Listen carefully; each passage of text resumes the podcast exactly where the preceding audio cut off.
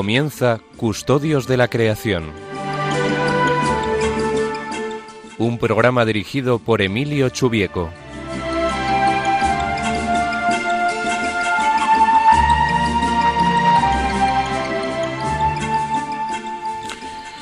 Buenas tardes, queridos oyentes. Feliz Pascua en primer lugar. Hoy vamos a tratar en el programa de eh, algunas, eh, algunos ejemplos de buenas prácticas ambientales que están ocurriendo ya en nuestro entorno. En concreto hablaremos de una, de una parroquia que está siendo especialmente ejemplar en esta línea. Antes, como hacemos habitualmente, haremos un comentario del Evangelio del día eh, para después eh, presentar los principales temas que vamos a tratar y proceder con esa con esa entrevista como un ejemplo de cómo pues distintas personas creyentes están comprometiéndose con, la, la cuestión ambiental que es el tema principal del programa. Antes vamos a iniciar el programa escuchando a una canción de, de una cantante canadiense, Celine Dion, que seguramente muchos conocerán, una cantante de origen católico que nació en Quebec, eh, que bueno tuvo muchísimo éxito mundial eh, cantando en muy distintos idiomas. Y bueno una cosa interesante me parece a mí a subrayar de esa el valor humano de esta persona es que decidió durante los dos últimos años de, vida de su marido, que le declaró un, cáncer, dejar completamente la canción y dedicarse durante ese tiempo pues a cuidarlo especialmente. Eh, creo que indica mucho del valor de esta persona. Vamos a escuchar a lo largo del programa dos canciones de, esta cantante, Celine Dion. La primera, eh, Is That What It Takes, que, habla de la importancia de las cosas que hacemos cotidianamente.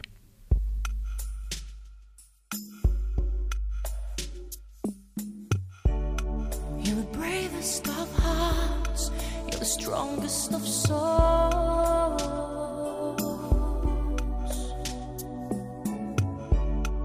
my light in the dark. You're the place I go home.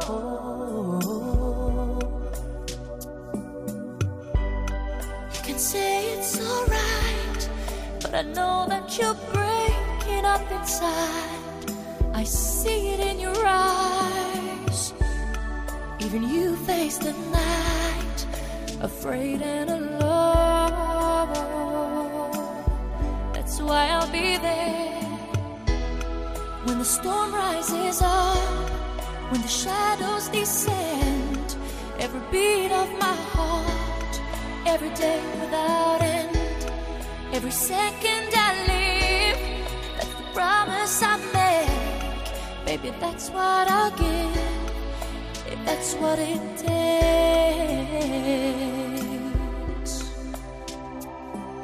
If that's what it takes, you can sleep in my arms. You don't have to explain.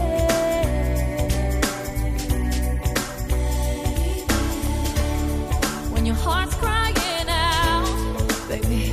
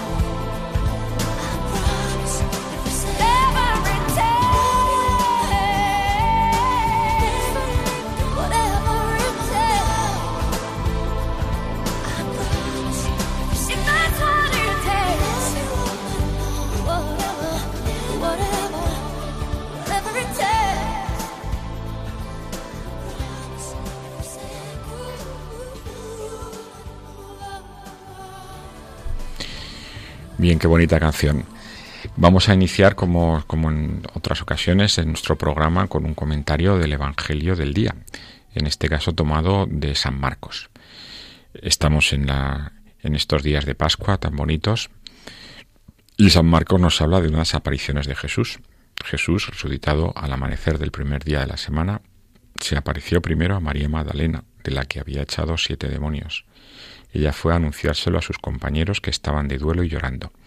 Ellos, al oírle decir que estaba vivo y que lo había visto, no, no la creyeron. Después se apareció en figura de otro a dos de ellos que iban caminando al campo. También ellos fueron a anunciarlo a los demás, pero no los creyeron. Por último, se apareció Jesús a los once, cuando estaban a la mesa y les echó en cara su incredulidad y dureza de corazón, porque no habían creído a los que lo habían visto resucitado, y les dijo, Id al mundo entero y proclamad el Evangelio a toda la creación. Me quedo con esta última eh, frase de Jesucristo, a toda la creación. Bueno, estamos en un programa que llamamos Custodios de la Creación, en donde intentamos reflexionar y ayudar a los oyentes a que mm, en, valoren mejor eh, la riqueza, la belleza mm, de todas las cosas que Dios ha creado para, para contemplarlas y para la, eh, la visión, la admiración del ser humano a toda la creación. El Señor nos dice que tenemos que proclamar el Evangelio a toda la creación. También tenemos que proclamar el Evangelio a los seres no humanos. Uno se podía preguntar, bueno, obviamente no de la misma manera porque ellos no tienen esa dimensión espiritual, los animales, las plantas, pero de alguna manera la actitud, el comportamiento, la, la relación con Dios que tengamos los seres humanos, pues también afecta de alguna manera a las demás criaturas, porque el ser humano es cabeza de la creación, creado a imagen y semejanza de Dios, y por tanto de nuestra actitud, de alguna manera, dependen también los bienes que reciben las demás criaturas, aunque obviamente ellas dan gloria a Dios por el solo hecho de existir. Me acuerdo en este sentido de la frase de San Pablo, que está en la epístola de los romanos, si no recuerdo mal, que habla de, la, de cómo la creación está expectante, está esperando la manifestación de los hijos de Dios, que nuestra unión con Dios de alguna manera pues también fortalece la unión de todas las, criaturas de Dios con su Creador. Bien, estas serían algunas ideas sobre el Evangelio del día. Como como he comentado al inicio, el programa se va a centrar en revisar algunos ejemplos concretos de cómo los católicos pues podemos tener un compromiso mayor con, con el medio ambiente, mm, reduciendo de alguna manera los impactos que tenemos. Y eso nos lleva a tomar una serie de decisiones que tienen que ver con nuestra vida cotidiana, con, con las cosas que hacemos, lo que comemos, cómo nos transportamos, cómo lo que compramos o no. Y eso está en la línea del compromiso ambiental que nos ha pedido el Papa Francisco y los anteriores pontífices, principalmente en el caso del Papa actual a través de la encíclica Laudato Si. Queríamos en este sentido mostrar a lo largo de, este, de estos próximos programas algunos ejemplos de cómo ese compromiso con, estos valores ambientales que tienen que ver naturalmente con el ambiente, pero también con las personas, eh, están poniéndose en práctica en distintos lugares, en distintas instituciones, por distintas personas. Y aquí quería pues tomar el ejemplo de una de una de las instituciones más cercanas a, un católico de a pie, por decirlo así, que sería la parroquia. El impulsar la conversión ecológica de las parroquias para que tomen estos temas con un mayor compromiso, pues afecta a la vida de la parroquia, pero naturalmente también a la vida de las personas que están en esa parroquia, las personas que, que se relacionan en última instancia con la Iglesia a través de lo que ven en la parroquia, de lo que escuchan a los sacerdotes en las homilías, de la vida cotidiana. Y en ese sentido, pues esas acciones que podamos hacer para mejorar la gestión, la contemplación ambiental en una parroquia pues va a tener mucha repercusión. Por eso me parecía importante revisar algunos, algunos ejemplos de parroquias que, que están siendo ejemplares en esta, en esta dimensión ambiental. Y hoy queríamos entrevistar a una de estas personas que ha liderado un proceso de conversión ecológica en su parroquia. eh, José Manuel Aparicio Malo. Él es eh, sacerdote párroco de Santa María, Madre de Dios, de una parroquia en, la localidad de Tres Cantos, en Madrid, en las exteriores de Madrid. Él es arquitecto técnico, estudió en la Universidad Politécnica y luego estudió teología en la Universidad del, Norte, en Burgos, y se hizo un doctorado en comillas, eh, donde es profesor actualmente, especialista en teología moral. Eh, no sé si está ya con nosotros José Manuel. Sí, buenas tardes. Ah, buenas tardes, José Manuel. Muchas gracias por atendernos. Bueno, como decía a los oyentes, estamos intentando eh, traer al programa algunos ejemplos de personas y de instituciones que, que, han, que están mostrando de manera muy clara y muy viva pues ese compromiso ambiental que nos está pidiendo el Papa en, en sus escritos. Eh, me gustaría, en primer lugar, que nos situaras un poco porque por qué habéis iniciado este proceso, o sea, que tiene que ver algo con tu propia tu propio interés ambiental o es algo que, ha venido como fruto de, eh, digamos, de, de, eh, intentar seguir las cosas que nos está pidiendo, que nos está pidiendo el Papa Francisco. ¿Es algo que viene de atrás en tu vida? Mm, bueno, el, proceso que estamos eh, llevando a cabo en la parroquia es comunitario. desde luego, yo participo de esa sensibilidad de una forma muy personal hace mucho tiempo, sobre todo por mi experiencia con la montaña. Eh, yo he sido un enamorado del senderismo y de la montaña desde, desde que soy joven y bueno, pues esta conciencia sobre el cuidado del medio ambiente pues ha crecido conmigo. Pero el proceso es parroquial y es comunitario, no es de, no es de un párroco, sino de una comunidad. Eh, la comunidad parroquial, sobre todo en el ámbito de adultos, eh, lleva ya muchos años eh, haciendo un esfuerzo de recepción de los textos eh, que surgen dentro de la Iglesia.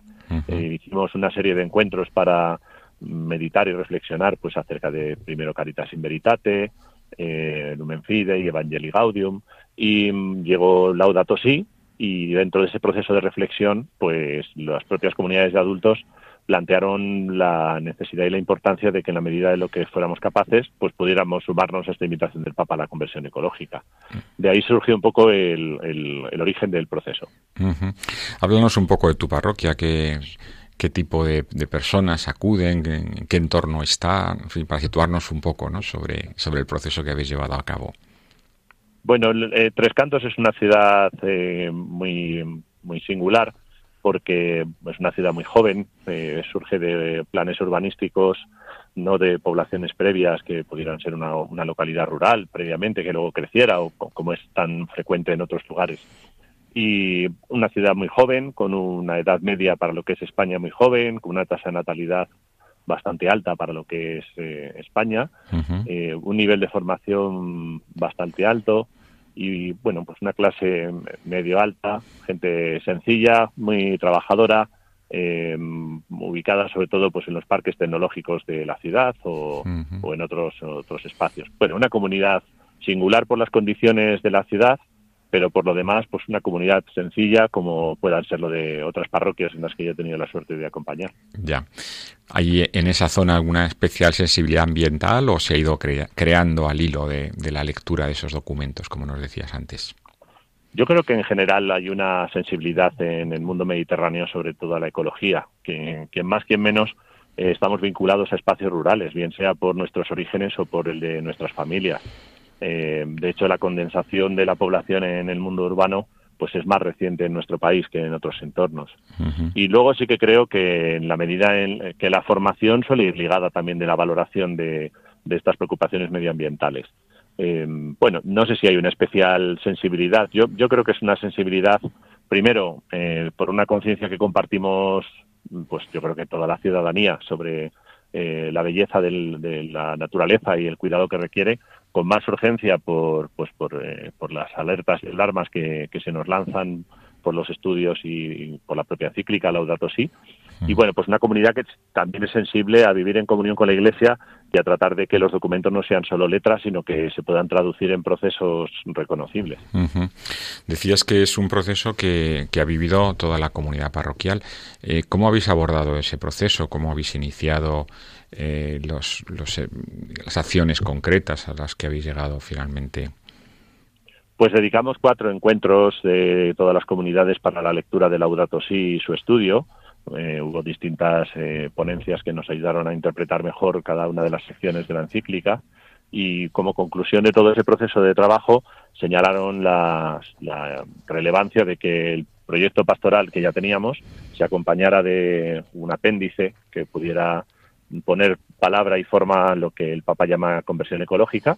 Y con tal objeto creamos un pequeño grupo pues para que pudiera facilitar y atender este estudio. Eh, lo que hicimos fue coger los cinco ejes de la propia encíclica Laudato Si, cuando él habla de cuáles son las dimensiones de esta ecología integral, y en torno a esos cinco ejes, primero lo que hicimos fue eh, poner, tomar conciencia de lo que ya en la parroquia se venía realizando, de una forma más o menos consciente por su impacto medioambiental, pero eh, proyectos tan, tan importantes como se hacen en tantas y tantas parroquias con el reciclado de, de, la, de la ropa o con, o con el contacto con el medio ambiente que tienen tantos miles de, niños y de adolescentes gracias al trabajo de las parroquias en los campamentos. Y luego sí que hicimos también un análisis de cuáles eran los retos y los horizontes que podíamos alcanzar eh, por completar esos cinco ejes que planteaba el Papa Francisco y cómo poder eh, bueno pues poner un, grano de arena en la consecución de esa eh, ecología integral. el proyecto se presentó al, al proyecto al Consejo Pastoral y del Consejo Pastoral se abrió un periodo de discusión con todos los grupos parroquiales, los sectores de liturgia, de catequesis, de las distintas edades, con objeto de que pudieran también enriquecerlo. Y finalmente, eh, pues lo aprobamos como una especie de reto, de guía de ruta, pues para ir haciendo los cambios, los más eh, cortos y también los que tienen un largo plazo. ¿Nos podéis hablar un poco de las actuaciones que habéis hecho hasta ahora y de las que tenéis pensado en el futuro cercano? Bueno, pues em, eh, hay una parte que yo creo que es muy importante, que es la energética. Eh, nosotros hicimos una valoración de en qué medida podíamos sumarnos a una forma de, consumo y de producción distinta y vimos la posibilidad de, hacer transformaciones. Eh, el año pasado instalamos una, instalación de paneles fotovoltaicos que ahora mismo están produciendo hasta 15 kilovatios y que pues nos está permitiendo reducir el ser autoconsumidores en un 40%. eh, bueno, esto quizá es lo más visible y lo más aparatoso, ¿no? Pero, pero bueno, es la punta de un iceberg. Acabamos de terminar con una empresa un estudio de una auditoría energética para valorar pues cuál es el comportamiento del edificio, dónde podemos tener más fugas, en qué lugares podemos estar haciendo un uso de la calefacción o de la electricidad innecesario. Ya se llevaba tiempo con, con el cambio de luces. Eh, la semana pasada quitamos el último foco halógeno que quedaba y eh, lo hemos sustituido por LED. Y esto en la parte, digamos, energética. Eh, hay otra parte que para nosotros es muy importante, que es la catequética y que ha consistido en revisar si en todos los temarios de todos los catecumenados, de jóvenes, de adolescentes, de adultos, si está incorporado de forma eh, apropiada pues el, la teología de la creación, el conocimiento del Laudato Si, lo que esto propone. Mm. Y luego la que a nosotros nos parece más relevante, que es la, la mm, digamos la de la dimensión de, de la espiritualidad. Bueno, pues esto está contemplado en eh, el año entero este está siendo conducido por por el, concepto de, conversión ecológica. Eh, lo intentamos hacer presente en las actividades de tiempo libre, en los distintos grupos y raciones. Y luego otras cosas más puntuales, ¿no? Sí que hemos querido incorporar la fiesta de la Casa Común, que a partir de Laudato sí se nos sugirió como un momento importante en las parroquias. Con tal efecto hicimos una tirada de, bolsas de, para sustituir el uso de plástico en las compras y que ha tenido bastante éxito en la barriada. Y bueno, pues estos son un poco distintas líneas de trabajo donde hay cosas tan pequeñas como poner parking de bicicletas para fomentar su uso, como facilitar los cubos de reciclado y ayudar a que la gente pueda hacer uso de ellos, o cosas un poquito más espectaculares como esto de los paneles. Claro. ¿Y cómo, cómo se ha acogido estas medidas por parte de, las, de los eh, feligreses, que están expectantes, en fin, están sorprendidos o, lo apoyan así con entusiasmo todos, o en fin, hay reticencias, ¿cómo, cómo, cómo se ha recibido esta, este tipo de, de actividades? Pues la verdad es que en general de una forma muy positiva. Yo creo que ha sido muy importante el hecho de que todo el proyecto estuviera avalado y dialogado con ellos durante mucho tiempo antes de comenzar su ejecución. Y yo creo que también ha sido muy importante una continua información a lo acerca de los pasos que se iban dando. Creo que para, en general, mm, yo no he encontrado una reticencia, una resistencia no hemos encontrado por, por ningún grupo ni por ningún al revés, más bien respaldo y apoyo. Y lo que sí, pues mucha inquietud e interés por conocer el porqué, el aprender, y en ese sentido sí que creo que ha sido sensibilizador. Muy significativo también de cara al barrio, a personas que a lo mejor no frecuentan tanto la parroquia, pero que sí que valoran mucho todo este tipo de esfuerzos y sobre todo yo creo que valoran que mm, hagamos un esfuerzo por poner en, práctica los, las recomendaciones del Papa, que no se quede solo en un documento escrito. Claro. Ese intento de traducción, yo creo que por la ciudadanía de la barriada está muy, muy aplaudido. Qué bien. Porque esto también tiene una dimensión pastoral, ¿no? De alguna manera mostrar ante el público que, que los católicos también contribuimos, ¿no? al cuidado de la casa común.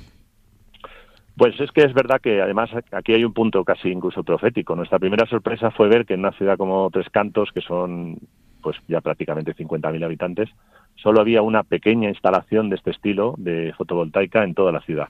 Y creo que sí que sirve como gesto y como signo y como invitación a que otras instituciones también puedan sumarse. el, el propio ayuntamiento mostró mucho interés desde el principio en conocer el proyecto y cómo se iba desarrollando e incluso el partido que ahora mismo gobierna incluyó alguna medida de fomento de este tipo de instalaciones y de este tipo de iniciativas.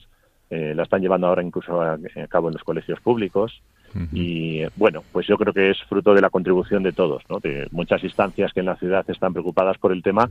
Y bueno, pues eh, la contribución de la parroquia ha podido ser hacer ver que estas instalaciones son viables, que no generan averías, que funcionan bien y que el esfuerzo económico que hay que hacer pues queda compensado a largo plazo por el rendimiento energético y a corto pues por la responsabilidad con el cuidado de la casa común. Claro que sí. Y si hay sacerdotes que nos están escuchando, eh, ¿cómo, ¿qué les recomendarías, qué consejos les darías para iniciar un proceso similar en sus parroquias? Pues yo desde luego si estuviera en otra parroquia haría un proceso parecido al que hemos vivido aquí eh, primero estudiaría, leería y haría oración con la encíclica, con la comunidad eh, que me tocara acompañar. Eh, les escucharía para, pues para que ellos se sientan motivados en todo ese proceso. Procuraría que se sintieran eh, muy implicados y, y, liderando toda esa dinámica y pues dejaría que ese discernimiento con la comunidad, que es donde se manifiesta el espíritu, pues que dictara cuáles son las propuestas concretas que, que hubiera que hacer y en ese punto pues procuraría hacerlo con la mayor valentía posible porque creo que ahora mismo este es un tema muy relevante en el que tenemos una oportunidad muy bonita de mostrar la inquietud eh, de la Iglesia por todo lo que es humano y mostrar cómo el Evangelio puede ser una una fuerza que impulse dinámicas que son beneficiosas para, para todo el colectivo. O sea que si volvieras a empezar el proceso, ¿haríais más o menos lo mismo o, piensas que hay algunas experiencias que pueden ser útiles para evitar errores en este proceso?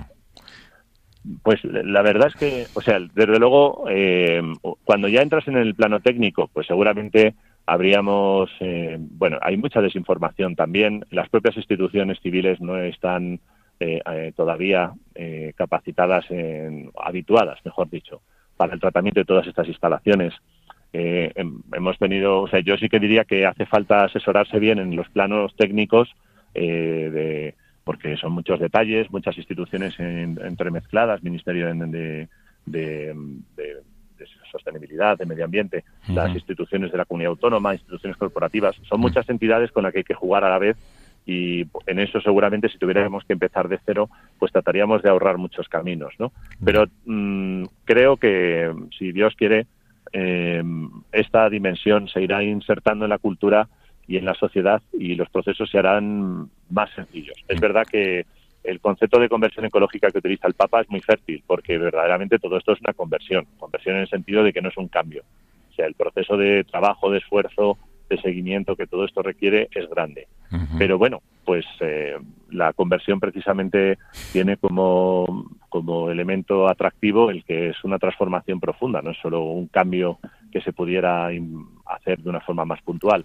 Y en otra parroquia que a mí me tocará acompañar, pues lo que no sé es cuál sería la traducción de la conversión ecológica, porque creo que eso sí que depende de las circunstancias del edificio, de la comunidad, del entorno, de, muchos factores. Y mm, lo que sí que me prepararía es para un proceso intenso, arduo, complejo, pero muy apasionante. Qué bien. allí supongo que habrás tenido también el apoyo de, de algunos laicos que, que son especialistas en, en, estas cuestiones más técnicas. Bueno, sin ellos no hubiera sido posible. Por eso digo que todo esto es un proceso eh, comunitario. Lo es del Consejo Pastoral que discierne la viabilidad del proyecto, lo es de toda la comunidad parroquial que lo respalda y lo es de buscar personas que, que bueno, verdaderamente eh, pues eh, dan sentido al carácter laical de la Iglesia porque porque con ellos eh, desde luego es el trabajo es mucho más fértil, mucho más eh, oportuno, el papel del clérigo se ajusta mucho más a lo que tiene que ser y sin el sin el protagonismo de, de estas personas sería inviable. Nosotros tenemos un Consejo de Economía formado por ocho personas, de las cuales cuatro participan en esta comisión de conversión ecológica de una forma más, más eh, continuada. Y bueno, es un trabajo impagable y un testimonio extraordinario que ofrecen. Ay, ah, me imagino que hay sacerdotes que nos están escuchando y puedo, lo primero que les puede, les, les puede venir a la cabeza es, uff, esto, esto es muy caro, en mi parroquia no será posible.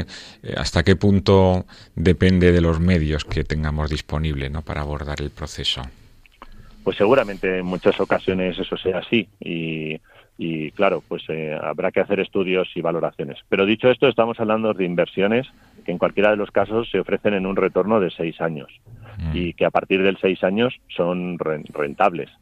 Eh, desde luego yo no abordaría este tipo de transformaciones por el lucro económico, que Mm. también lo tiene, pero sino por la responsabilidad que tenemos con el Evangelio y con, con las orientaciones de Laudato Si. Ya. Pero eh, en un medio plazo estas, estas inversiones son todas rentables.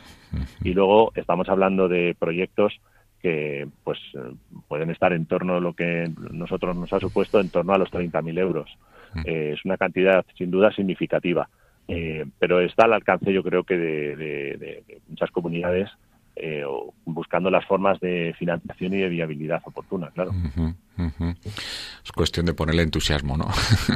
Yo creo que es más complicada la parte de discernimiento y demás que la meramente económica. O sea, ciertamente hay muchas parroquias que tienen unas dificultades que, bueno, pues que escucharán eh, con, con perplejidad estas cifras y, bueno, pues precisamente hay que ser solidarias con todas estas parroquias y que puedan llevar a cabo la principal tarea que es la evangelización. Claro. Pero creo que son cantidades que son mucho menores de muchas reformas que tenemos que hacer, de muchos cambios que tenemos que hacer en las parroquias y muchas averías y seguramente de algún otro gasto que a lo mejor no es tan necesario. Bueno, Ujú. yo creo que es una cuestión de discernir también ese aspecto. Claro que sí.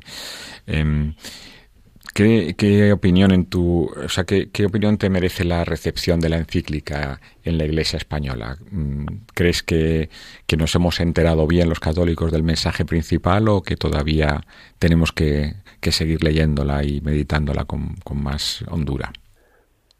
Bueno, yo, eh, en general, si uno hace un análisis de todos los documentos de doctrina social de la Iglesia, eh, es necesario hablar de periodos de recepción, de forma que, eh, pues cualquiera de Pacem in Terris, de Popularum Progressio, no son documentos que se agoten en, en el corto plazo. Eh, dicho esto, eh, yo creo que todos estos documentos tienen como, como gran reto el ser capaces de traducirlo en medidas pastorales en el ámbito de, de una diócesis, de un arciprestado, de una parroquia concreta. Y bueno, yo creo que en esto tenemos un documento muy bonito mm, del que podemos todavía sacar mucho jugo en transformaciones concretas. Eh, al principio, en la introducción y con palabras casi merecidas, nos hablabas de, de cuestiones ejemplares. Bueno, yo creo que no estamos haciendo nada ejemplar. Estamos haciendo lo que tenemos que hacer, que es eh, pues recibir los documentos de la doctrina social de la Iglesia eh, como lo que son, que son invitaciones y son provocaciones para, para la transformación de, de nuestra Iglesia. En ese sentido, yo creo que eso es lo que estamos llevando a cabo. Y que, eh, una cosa que a mí me llama mucho la atención, si uno lee ahora Centesimus Annus, eh, después de haber visto la crisis de 2007, mm, la sensación, por lo menos para mí, es si hubiéramos entendido mejor Centesimus Annus, eh, pues yo lo que quisiera es que dentro de unos años no tuviéramos que hacer esa reflexión respecto a Laudato Si. Así es la cosa, sí. Bueno, para muchos sacerdotes, eh, a lo mejor el tema de la ecología le resulta un poco más lejano y a veces pueden pensar, uff, con la cantidad de cosas que tengo que hacer, con la cantidad de temas que hay en la parroquia, ahora meterme en otro asunto, ¿no? Pues, les puede dar un poco de, no sé, de cierta pereza mental, vamos a decir, o bueno, a veces están desbordados por las circunstancias. Eh, pero bueno, ciertamente yo creo que, que este tema eh, acabará calando en la vida de la Iglesia como en su momento acabó calando la, eh, la Rerum Novarum, que, tardó unas décadas en, asimilarse. Bueno, pero por otra parte, tal y como está diseñada y la arquitectura de, de Laudato Si, eh, no se trata de un tema tangencial, sino de una recomprensión casi epistemológica, de una meditación acerca de cuál es el significado de la persona, cuál es su puesto en el cosmos, eh, cuál es su responsabilidad. Y ciertamente hay un nuevo paradigma con este concepto de, de ecología integral. Es una nueva forma de concebir las relaciones en el ámbito más particular de la familia y en otros ámbitos más, más sociales. Yo creo que la lectura de Laudato Si inequívocamente invita a un planteamiento donde eh, bueno, hay frases que son archiconocidas, todo está conectado. Eh, la cuestión medioambiental realmente es una cuestión social. Quiero decir con esto que ahora mismo todo este, este tema medioambiental es inseparable de migraciones, de economía, de política, de lo que es la concepción de la persona, al resto, de forma que entendiendo que esto puede siempre tener sus dificultades o, que requiere de tiempos de adaptación, pero no estamos hablando de un apéndice a incorporar a nuestra pastoral, sino de una nueva forma de concebir nuestro papel como iglesia en el ámbito de la casa común. Yo creo que esa es la invitación más interesante del documento. Muy bien, pues muchas gracias, José Manuel. Eh, gracias a Creo que, que, es importante también destacar eh, que, bueno, que hay gente que que, contribuye a que, a que se visualicen los, impactos concretos de, de, los documentos, de, las, eh, de los compromisos que en última instancia pues todos católicos deberíamos de asumir en nuestra vida personal, en definitiva, pero que también debería de visualizarse en las instituciones eh, católicas. En eso estamos y además con mucha humildad, ¿eh? porque quiero decir que junto a los logros pues también hay muchas dificultades, muchos cambios que nos cuestan en los hábitos, en los usos, en las costumbres. eh, poner paneles se tarda cinco meses, pero eh, educar a una generación en el cuidado de la naturaleza, en la sensibilidad por ella, en disfrutar un anochecer, de una puesta de sol, pues eso requiere más tiempo y nosotros estamos en ese proceso. Muy bien, pues muchas gracias por compartirlo con nosotros y bueno, hasta hasta cualquier otro momento. Hasta cuando queráis. Un saludo. Un saludo. Bueno, hemos hablado con José Manuel Aparicio Malo, párroco de la Iglesia de Santa María, Madre de Dios, en Tres Cantos, que como hemos ido comentando han iniciado un proceso muy interesante de lectura, de entendimiento, de, discernimiento y de aplicación de la Sí en la vida de la parroquia y de las personas que la integran. Vamos en este momento a hacer un, una pequeña reflexión sobre lo que hemos escuchado al hilo de una nueva canción de Celine Dion. Está bien conocida porque eh, fue una de las bandas de sonoras de una película también muy conocida, Titanic. Eh, Mi corazón continuará sería la traducción directa de esta canción.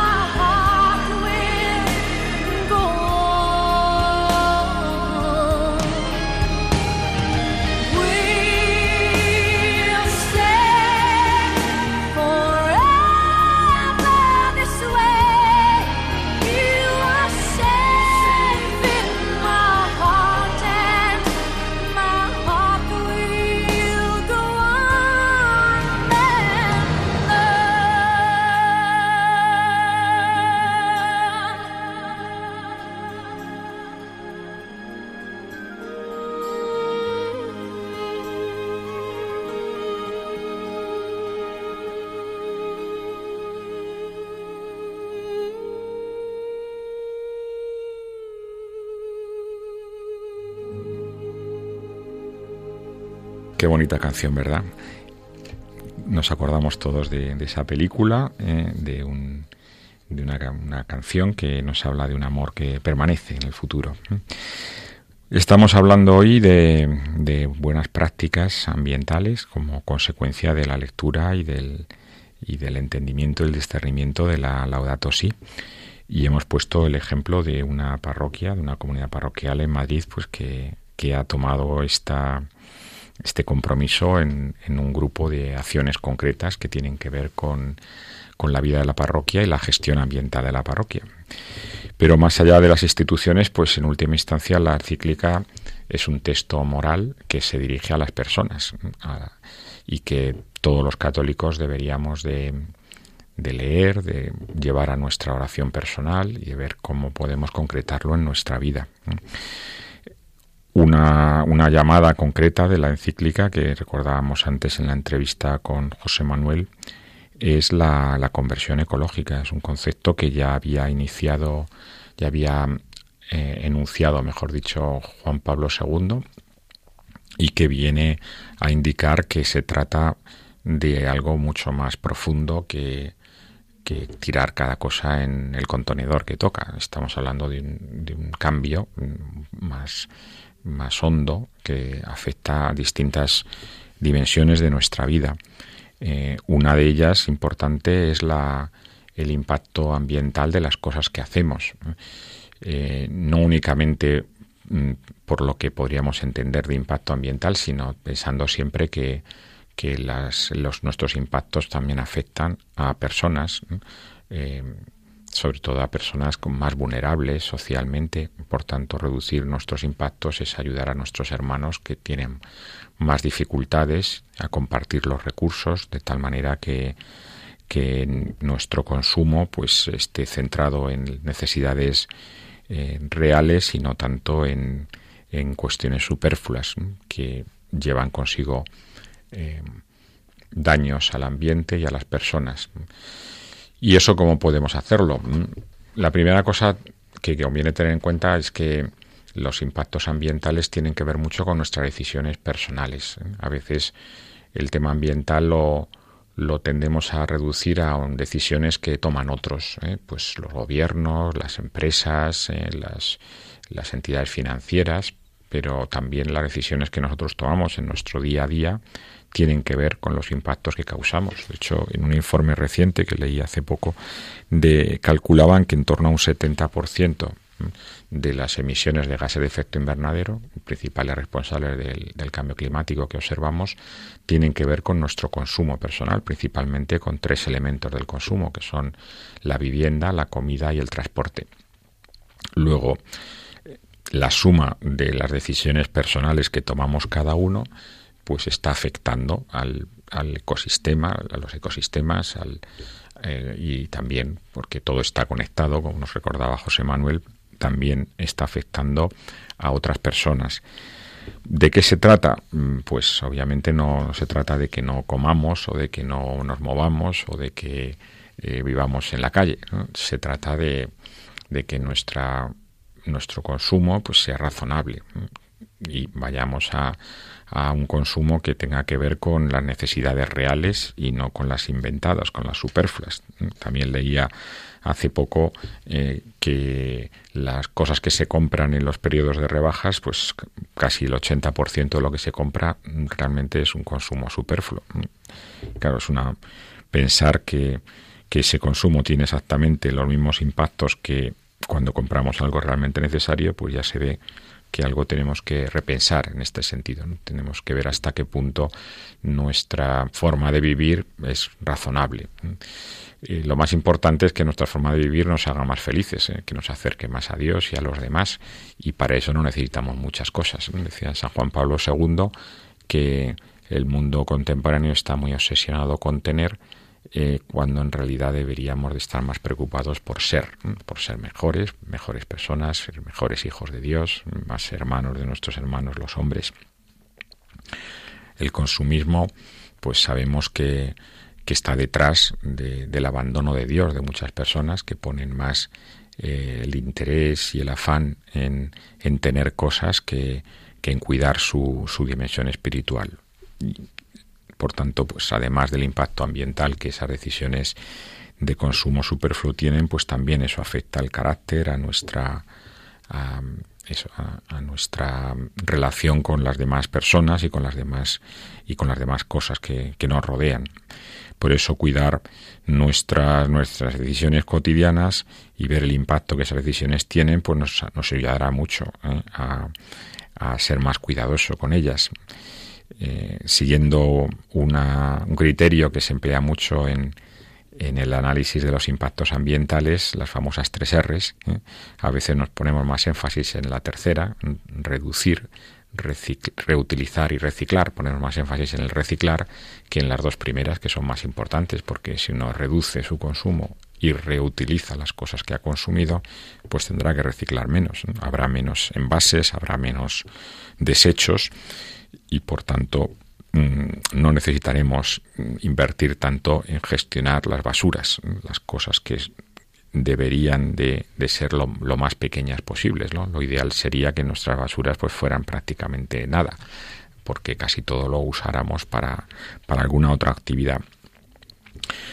Eh, ¿Cómo calculamos esas, esos impactos? Pues los calculamos en muy distintas dimensiones. Nosotros ahora estamos trabajando en una calculadora de, la huella de carbono que se reconoce como el impacto que tienen las cosas que hacemos en las emisiones de gases de efecto invernadero.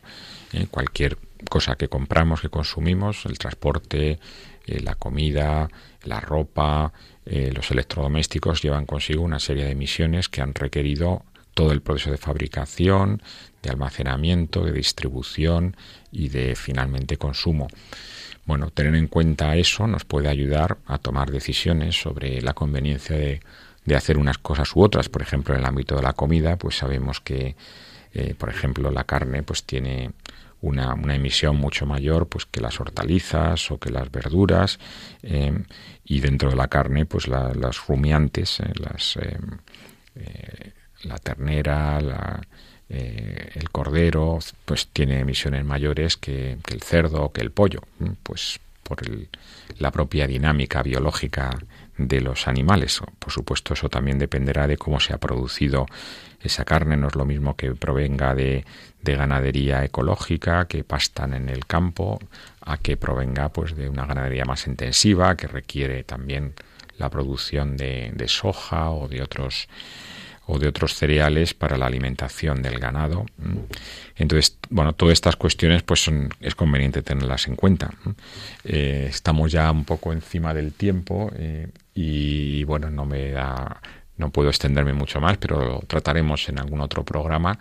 En cualquier caso, pues vuelvo a animar a todos los oyentes a que repasen la encíclica Laudato Si, a que piensen en su relación con el ambiente, porque tiene que ver mucho también con una dimensión espiritual de contemplación, de, darnos cuenta de la belleza de lo que Dios ha creado para los seres humanos y también eh, de cómo eso afecta a su vida cotidiana, a sus hábitos de consumo, a su actividad. Y a la medida en que nuestra vida sea más sobria, sea más frugal, eh, vivamos mejor, nos parezcamos más a la pobreza que vivió Jesucristo, dentro naturalmente de una vida ordinaria, sin hacer cosas mm, pues especialmente anómalas, ¿eh? pero seguro que todos podemos hacer mucho más en este sentido, pues eso no solamente tendrá menos impacto, sino sobre todo nos hará más felices, nos hará parecernos más al mismo Jesucristo. Bien, con esto terminamos el programa de hoy, no tenemos ya mucho más tiempo y os animo a todos a, seguir escuchando eh, Custodios de la Creación dentro de 15 días con Lorena y dentro de un mes con, conmigo mismo. Eh, hemos hoy entrevistado a José Manuel Aparicio Malo, párroco de Santa María, Madre de Dios, en Tres Cantos. Mm, y muchas gracias por escucharnos y nos seguimos en contacto en los próximos dos semanas o un mes. Hasta pronto.